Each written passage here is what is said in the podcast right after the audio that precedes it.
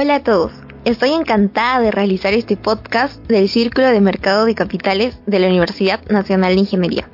Les saluda Karen Milagros Yapo y en esta oportunidad voy a hablarles sobre el tema de microfinanzas post-COVID-19, importancia, perspectivas y oportunidades.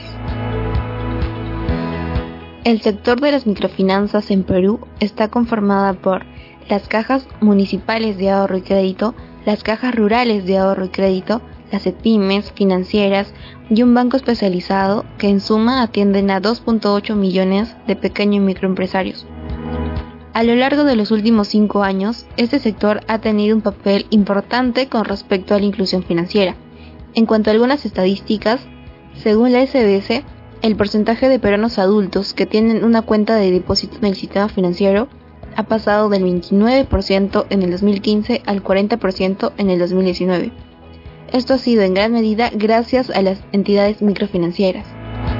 Pero ante la coyuntura de la pandemia, el sector afronta un escenario complicado por las propias particularidades y riesgos del sector, con costos operativos más altos, evidenciado por ejemplo en las labores de cobranzas, donde en muchos casos requieren de procedimientos presenciales y costos adicionales de traslado, lo que las convierte más vulnerables ante los efectos negativos de la pandemia. Ante esto, la SBS ha implementado una serie de disposiciones mediante oficios múltiples donde se permite la reprogramación de créditos por la ampliación del estado de emergencia y cuarentena, lo que imposibilitó la realización de pagos o desembolsos presenciales, además del congelamiento de los días de atraso para los créditos con calificación deficiente, dudoso o pérdida. Pero a pesar de ello, los indicadores de rentabilidad y actividad se han visto bastante afectados. Asimismo, con lo que respecta a las colocaciones, al cierre de julio se observa una ligera mejora, básicamente por los créditos otorgados de los programas Reactiva y FAEMIPE. Sin embargo, algunas consultoras estiman que no se logrará tener la misma dinámica de otorgamiento de créditos que en tiempos normales.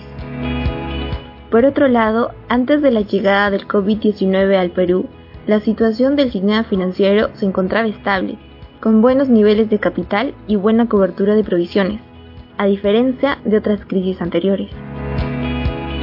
En cuanto a las perspectivas de la coyuntura económica, se espera que luego de la fuerte caída del PBI en el segundo trimestre del 2020, este tenga un rebote entre el 6 y 10% en el 2021, bajo el supuesto de la no ampliación de la cuarentena, de acuerdo con estimaciones de Credit Core Capital donde los últimos indicadores dan cuenta de una mejora a medida que se levanta la cuarentena y se disipa el choque de la oferta.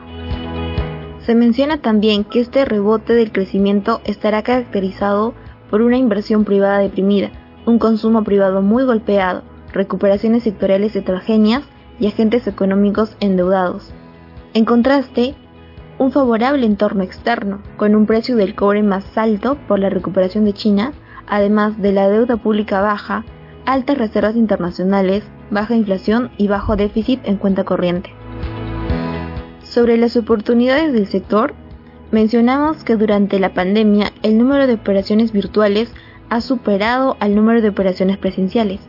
Este boom de los medios de pago se convierte en un gran desafío de aplicación para el sector microfinanciero, y como una opción de herramienta digital se podría considerar el uso de las fintech sujeto a una serie de desafíos y riesgos.